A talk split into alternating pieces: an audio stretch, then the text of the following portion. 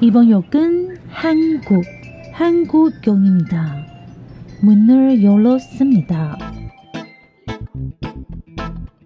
欢迎收听韩国客厅在你家，我是孝珍，我是泰妍。炸鸡买了吗？啤酒带了吗？一起来聊天吧。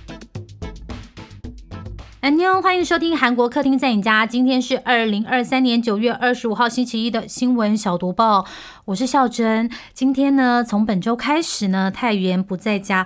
所以孝珍要独立撑完三个礼拜的新闻小读报，老实说真的蛮累的，因为找新闻自己找真的觉得好累哦。不过太原呢也是真的是哎很上道哈，你知道吗？在我们新闻小读报上架的前几个钟头啊，就传简讯，人在出差很忙哦。哎，那个标题给我，他要做一下图，然后你们知道吗？那个时候其实我新闻根本还没有找完，哇，一个人要找十条真的好累，而且你还要去就是同整啊，然后把它就是写的顺一点，大家才能够懂嘛，是不是？真的真的非常累，而且呢，其实。哦，这礼拜我真的是有点头痛哎，是真的头痛。可能因为上礼拜就是我住的地方啊，这个房子天花板有点漏水，然后终于修好了。那你就是人家来做这个工程，就整个房子当然就会很脏嘛。啊，很脏，你就要开始收啊。哦，爬上爬下，那个柜子擦来擦去，然后擦地板。哦，有没有人家里装修过的？就是那个天花板你要做那个水泥，有没有？哎，那个水泥，就算你已经铺了那些什么塑胶的纸啊，去防尘啊，也是没有用哎。那个地板我真的拖了五次，我拖了五次才比较干净，所以我真的好累。然后再加上我又去做运动，所以搞得我自己就是整个身体啊，你知道那个肌肉超酸痛的。得不偿失的是，我居然因为这个样子，我要去看那个物理治疗师，就是请物疗师，请那个物理治疗师帮我做那个什么徒手治疗啊、电疗啊。然后那个治疗师就跟我讲说，哎，其实运动的时候还是要就是不要太逞强，好不好？如果真的做不到的话，就不要做。所以同样在这里，我也是要跟大家说，哎，运动很好，好啊，但是适可而止啊，好不好？还有就是大扫除的时候呢，其实就是你知道也是适可而止，因为我就是觉得很阿杂，想要全部把它把它弄完，结果就搞得自己也超累的。总而言之，不管什么事情，大家都适可而止。然后还有一件事情，哎，你们看完 movie 了吗？我真的很想讨论呢。今天呢，在读报的最后，我才会爆雷，好不好？因为我真的很想要就是讲一些我自己看到的点，一点点而已啦，就是前面不会爆雷，你们可以听读报听到最后再来听哈。好，那我们就开始这个礼拜太。言不在家的新闻小读报，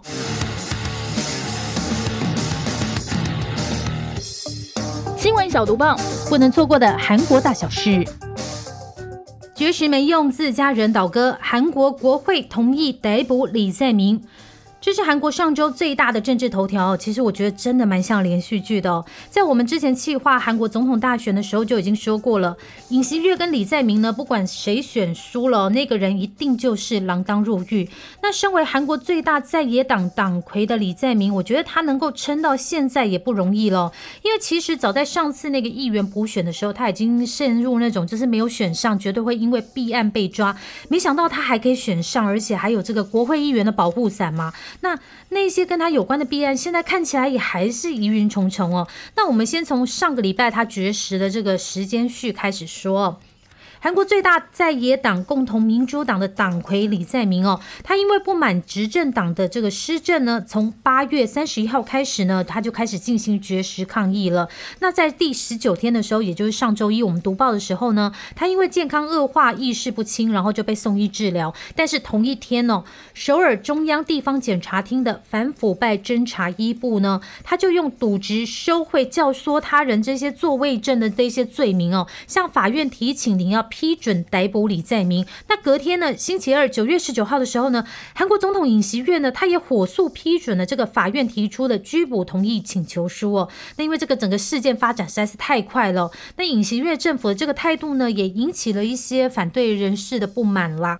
韩国检方呢，则是在逮捕申请令里说呢，李在明罪责重大，却不知道悔改，还试图把这个议题呢拖到政治领域里面呢，逃避处罚。然后检方来说呢，对李在明的这个不拘留调查呢，稍有不慎呢，就会被他当作是免罪符，让这些好不容易鼓起勇气出来协助揭露真相的人呢，感到很无力，甚至还可能被这个舆论谴责啊，或者是被报复，这都是非常严重的哦。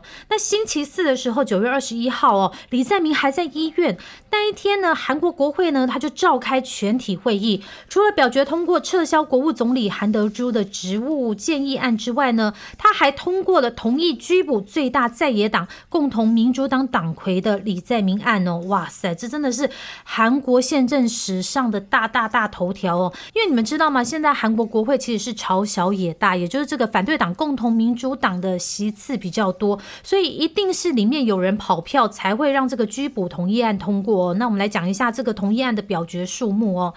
针对共同民主党领袖李在明的拘捕同意案呢，是以一百四十九票赞成、一百三十六票反对、六票弃权、四票无效的状况下通过，所以等于是用一票之差呢，越过这个一百四十八票的通过门槛。那韩国媒体就推测说，诶，可能有二十九票到三十票来自自家这个共同民主党党籍议员有投票说，诶，我要赞成拘捕李在明这个案子啦。那李在明呢？他是在涉嫌担任城南市市长的这个时间呢，造成两百亿韩元的损失，被控渎职。同时呢，他还涉嫌收受非法转移资金给北韩的这个企业贿赂。可是李在明当然是否认所有的罪嫌，然后把这些指控都说是政治迫害哦。而且因为国会议员享有羁押豁免权哦，检方必须在国会投票同意解除豁免权之后，才能拘捕李在明。那其实之前韩国国会在今年二月的时候。后呢，他就已经进行过一次表决，那个时候没有通过，结果现在就通过了。李在明都绝食二十多天了，哪没想到说这件事情没有对他的拘捕案发生任何效果。韩民族日报的林载佑记者就说呢，因为在九月二十号的时候发生意想不到的事，因为那一天呢，李在明他就亲自出来说，哎，呼吁说，哎，你们要否决拘留案呢？那这个行为呢，反而起了反作用，以非民派，也就是不是李在明派的为中心的赞成票呢，反而就开始集中嘛。李在明的。这个呼吁呢，反而让这些非民派的议员，他一直主张的这个，哎，不能让我们的政党成为防弹政党，就是说，你知道，变成你李在明的防弹盾牌的共识，得到了进一步的扩散跟加强。呃，所以可能是从这个样子，然后让这些你知道，就是反对他的人，就是开始集中吧。那目前呢，当然这个居博案就重创了李在明的影响力哦。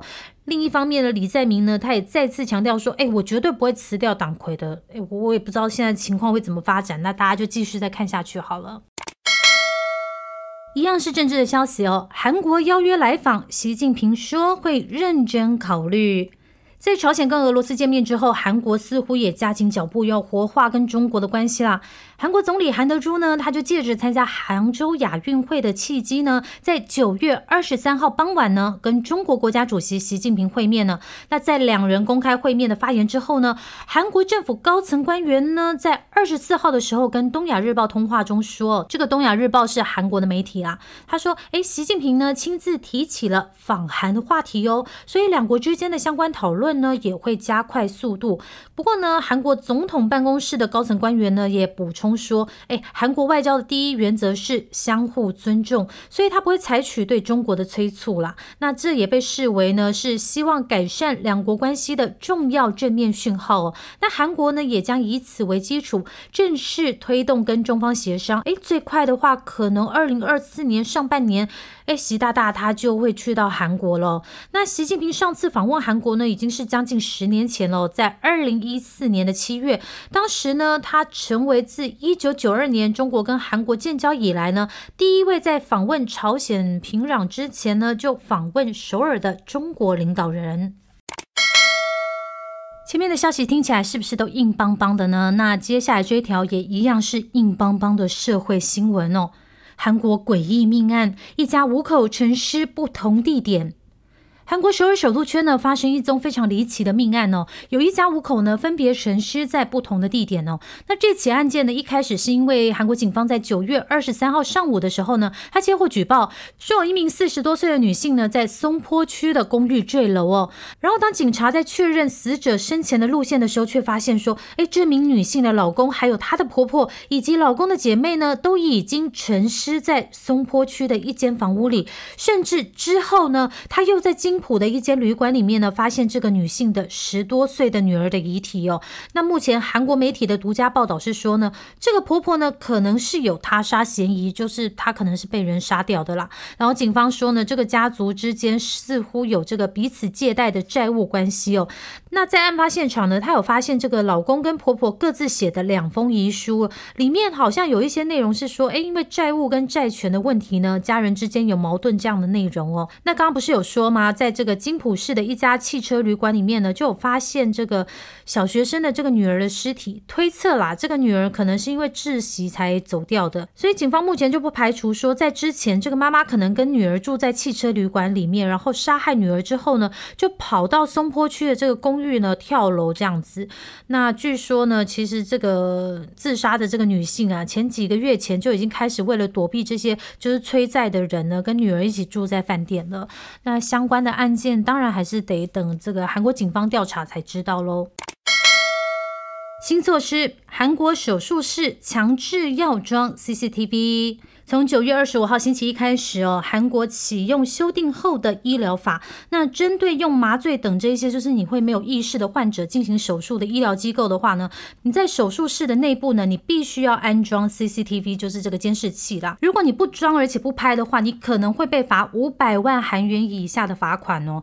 而且呢，他还要求说，哎，你这些医疗机构呢，你要安装具有高画质，也就是 HD 以上效能的这些 CCTV 哦，让患者跟参与手术的人。都可以出现在画面上，所以你想要装一些就是画质不好的蒙混装束是不行的。可是有一些手术可以有例外，例如像是紧急手术啊，或者是为了挽救这个患者生命需要积极措施的高风险手术呢，这一些可以拒绝拍摄。可是呢，你要先跟患者还有监护人说，哎，我们为什么要拒绝拍摄，然后记录拒绝的原因，而且要保管三年。那之前就是上个礼拜还是上上礼拜新闻小读报的时候，有跟大家分享说，其实肖珍之前也去动了一个。小手术，但是呢，那个小手术的部位呢，其实是在下半身。那我就觉得很奇怪呢，清醒的时候呢，手臂上呢却有一个用 OK 绷贴起来的伤口。那我有撕开看一下，好像是就是有被小小划过一刀的感觉。然后后来你知道，就是因为那个地方不是有一点出血，然后被 OK 绷贴起来吗？所以呢，左手背呢就是还有一点淤青。那我就一直搞不清楚。可是我后来就是也懒得去问了，因为就觉得说啊，好像也没什么大问题，然后就算了。我我在想，可能有一些人。人在动手术的时候，可能起来的时候会不会也跟我有一样的情况？然后大家就是哎，觉得算了，因为也懒惰嘛，没有什么大事就不会去问。可是其实正确来说，应该你还是要去了解一下，说哎，我明明弄的是下半身的手术，为什么就是手背上有一个小伤口呢？那如果以后装这个 CCTV 的话呢，你就可以去看看影像，说哎，你到底为什么这个手臂上会有伤口嘛？好，那再回到韩国的这件事情来说的话呢，好，那你谁可以来调这些影像呢？就是说。说呃，你要调查或者是审判跟这些医疗业务有关的情况，可能像是医疗纠纷啊，你要仲裁的话呢，患者跟这些参与手术的医疗人员呢，全部同意的情况下才可以调阅哦。医疗机关呢，你也要负责保管三十天以上的拍摄的影片哦。如果你任意提供影片或者是泄露、变造、毁损的话，可能会被处以五年以下有期徒刑，或者是被罚五千万韩元以下的罚金哦。其实呢，这些是为了保护患者啦，因为之前不是一直有传出说有一些整形手术是带刀吗？可是呢，就有医生觉得，哎，你这样也是侵犯我的权益啊。像大韩医生协会跟大韩医院协会就说，哎，你这个修订的医疗法呢，可能会侵犯医疗人员的自由跟人格权。然后他们就说，哎，可能以后呢，有一些医生呢，可能就会觉得说，啊，这个好像会影响到我的职业或什么，先做一些防御性的，就是，哎，那我手术不要动了，那不就也是影响患者的权益吗？那今天他们也是会出来开记者。会了，那不知道说会不会在这个上面就做出一些调整，我们再观察看看喽。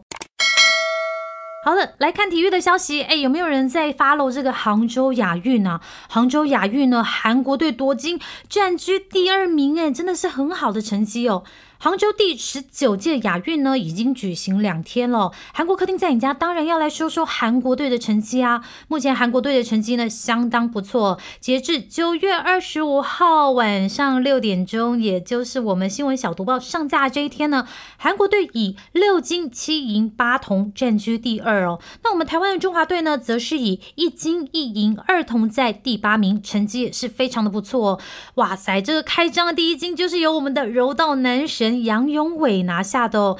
在决赛呢，败在他手下的是谁呢？就是韩国选手李夏琳。李夏琳真的是要哭哭啊！有比赛的人应该都懂那种就是拿银牌笑不出来的感觉。毕竟如果我在那个比赛赢了，就是金牌啊。还有一个报道也蛮有趣的，我在这个韩国媒体看到的，哇塞，在游泳池畔，韩国媒体也是蛮歪楼的，因为他们本来是要去拍这个韩国游泳好手黄善宇啊，结果却意外发现帅哥，那个帅哥是谁呢？中国选手汪顺，汪顺这一次也是表现非常不错哦，因为他刚拿下这个游泳的男子两百公尺个人混合式的金牌，非常强大。今年杭州亚运呢，非常特别的还有什么呢？就是是电竞赛首次成为正式项目哦。那电竞大国韩国当然是这一届的夺冠热门啊。最新的赛事呢，在九月二十五号正式开打的英雄联盟，韩国队只用二十三分钟就拿下胜利，完全 KO 香港队。仁川国际机场一航下在二零二四年要全面改造了。仁川国际机场呢，它就宣布将在二零二四年的四月到二零三三年的六月，一共九年又两个月的时间呢，那要投资一兆多的韩元呢，对一航厦进行全面的改造。那仁川机场的一航厦呢，盖到现在已经有二十年了啦。其中超过八成的像是机械啊、电器或者是资讯设备，已经超过使用的年限了。特别是防震跟消防这些设施呢，是按照过去的标准设计的，所以一定要再更换的。那其实大家知道吗？你们应该比较常用的就是这个一航下哦，除非你搭的是大韩航空或者是真航空，才有可能会去到比较远，也就是比较新的二航下。那我自己是比较喜欢一航下，因为我觉得那边东西比较多。下一条也是跟这个飞机有关的消息哦。韩国人中秋出国最喜欢哪里呢？答案是日本，有三个城市非常受欢迎哦。中秋呢是韩国人大节，比过年还重要呢。可是这几年来呢，也是很多韩国人选择我要出国度假。那 Booking.com 呢，就是那个订房网了。他就对韩国人搜寻这些旅行地的调查结果显示呢，诶，韩国人搜索量排名第一的城市是哪里呢？是日本东京诶，然后第三名是大阪，第四名是福冈。排名前五的城市里面呢，日本的城市就占了三个哦。那大家会很好奇第二名是哪里吗？法国巴黎。第五名呢，则是意大利罗马。那这个网站就分析认为说呢，诶，从去年十月日本政府开放入境的这个限制之后呢，到日本玩的这个游客就持续增加。除了台湾以外，还有韩国啦，还有就是日元不是也很便宜吗？所以让大家就是到日本旅游非常有吸引力啊。所以即便呢，这个韩国大家就是在讨论这个福岛核废水啊，争议很多，但是韩国人呢还是用脚行动，很爱去日本啦。终于哈，接下来都是娱乐的消息了。第六感的算命师好准，李香叶要结婚啦！大家知道李香叶吗？孝珍是在看韩剧，直到疯狂认识他的，但应该很多人是在看韩综《第六感》的时候认识他吧？他在《第六感》里面跟这个 Jesse 有一个恋爱线哈。可是让人非常意外的是，李香叶宣布要结婚了。他说要在二零二四年，就是明年三月的时候呢，在首尔比跟这个比他年轻，然后不是艺人的女友举行婚礼哦。巧的是呢，在《第六感》里面呢，就有算命师说。李香叶会在二零二四年结婚哦，还说李香叶呢，虽然在三十多岁的时候会过得很辛苦，可是呢，她在四十岁初半的时候就会遇见还不错、很棒的结婚对象哦。而李香叶呢，刚好今年就是四十岁，这个算命师在哪里？可不可以我们也去算一下？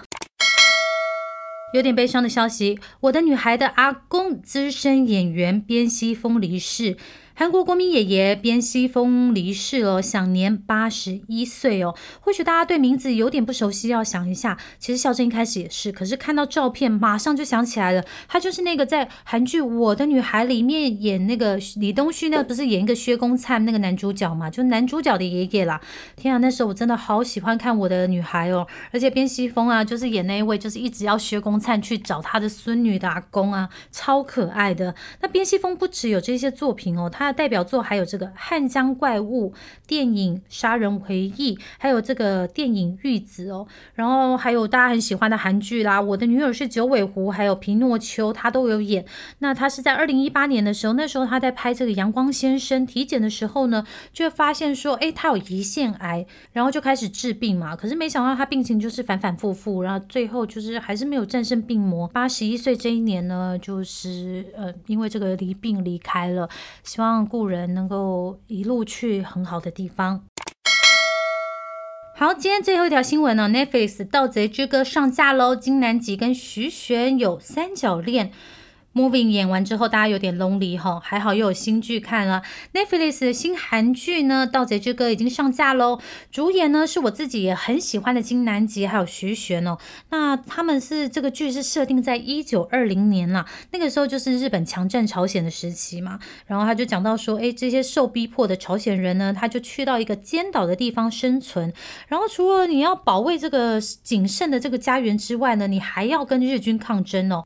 那这部戏《盗贼之歌》里面的盗贼呢，其实他不是真的盗贼，他指的是守在第一线反抗这些日军的义勇军们哦。他们就是骑着马啊、奔驰啊，或者是在森林里面埋伏，甚至呢，你会在大街上打架哦。所以有很多的枪战跟打斗戏可以看。那金南吉呢，在剧里呢，他原来是一个奴隶出身的人，叫李允。然后因为他们家少爷一句话，就参加加入了这个日方上战场。最后呢，他却抛弃了所有头衔，回到朝鲜人的阵营里。里面成为盗贼守护尖岛的土地跟人民。那徐玄呢？他则是隐藏真实身份的朝鲜总督府铁路课课长。事实上呢，他其实是伪装成亲日派的独立运动家哦。在看到日本帝国主义的野蛮行径之后呢，就开始致力于独立运动。好，有去看的人呢，再来跟我们分享一下，说这部戏好不好看？以上呢就是今天的新闻小读报。好，在读报之后呢，讨论 moving 之前呢，还是要来讲一件很重要的事哦，就是关于我们的见面会，因为我们之前就是发问卷，就是先大概统计一下大概有多少人要来嘛，然后它还不是一个正式的报名表，让我们这一周呢会就是发出一个正式的报名表，如果你真的真的真的真的要来见面会的话，一定要填哦，这样子我们才知道说有谁要来。然后呢，还有一个非常重要的就是，如果你曾经也抖内过我们的话，也告诉我们说，哎，那你那时候抖内的名字是什么？么哦？总而言之，就是好多事情要做，所以这一拜真的好忙哦。但是呢，还是很想跟大家讨论一下这个韩剧《Moving》。还没有看完结篇的人呢，现在可以考虑先离开一下，因为真的太想讲了。好，那就只讲两个点，因为有两个点真的真的，我觉得看的很有感觉。第一个就是说那个喜秀跟凤喜啊，就是他们不是去那个什么居民中心的运动场在练习的时候，碰到那个北韩也会飞的人，就是北韩想。就是北韩小队会飞的梁东根嘛，然后两个人就是凤喜觉醒了之后，两个人就决定要一起对抗这个梁东根，然后梁东根被那个胡林打晕了之后呢，喜秀呢就被凤喜在那样的情况下告白，哎，我想说阿蕾蕾啊，这个生死大战哎，如果我是梁东根在旁边，就是其实我是半醒半晕的话，看到他们两个在这个时候告白，我应该翻白眼吧？就哎，这两位 就是。这两位两小无猜，你们是怎样？然后还有另外一个也是跟梁东根有关，因为那个就是韩孝珠不是说为了救他的小孩，他随时可以变成怪物吗？这个怪物应该就是说杀人的意思吧？因为在他手上呢，就有三个北韩小队人挂掉。可是其实这些北韩小队，就是我不晓得。我觉得这个 moving 看到最后，北韩小队的故事才是在我心中最有余韵的。因为看完最后几集之后，我就是还是很常想到他们这个很悲惨，就是很无奈的这个北韩小队的故事。然后就觉得啊，为什么一定要安排他们走掉呢？虽然他们是对抗的关系，可是总觉得就是觉得有点惆怅吧。然后我就觉得说，哎呀，你看在最后的时候还好，这个梁东根呢，他手不是被炸断了，但是还好，就是这个韩孝珠的这个手枪里面已经没有子弹了。因为要是他把这个梁东根也杀了，那梁东根就没有办法回去杀了这个北韩的始作俑者，就是这个头头，然后还有把她的老公赵云成放出来了，对不对？他们一家就不能团聚了。所以你有时候种了什么样的因，可能就会影响到你后面有什么样的果。好了，只是想讲这些而已。好，大家没有看完 movie 以后就很想讨论哦，忍了一个礼拜，应该有一个礼拜吧？啊，没有没有没有，上礼拜三到这礼拜一也没有一个礼拜了，但是应该很多人看完了吧？好，总而言之，还没看的人赶快去看，那拜拜喽！新闻小读报，星期三有特辑哦。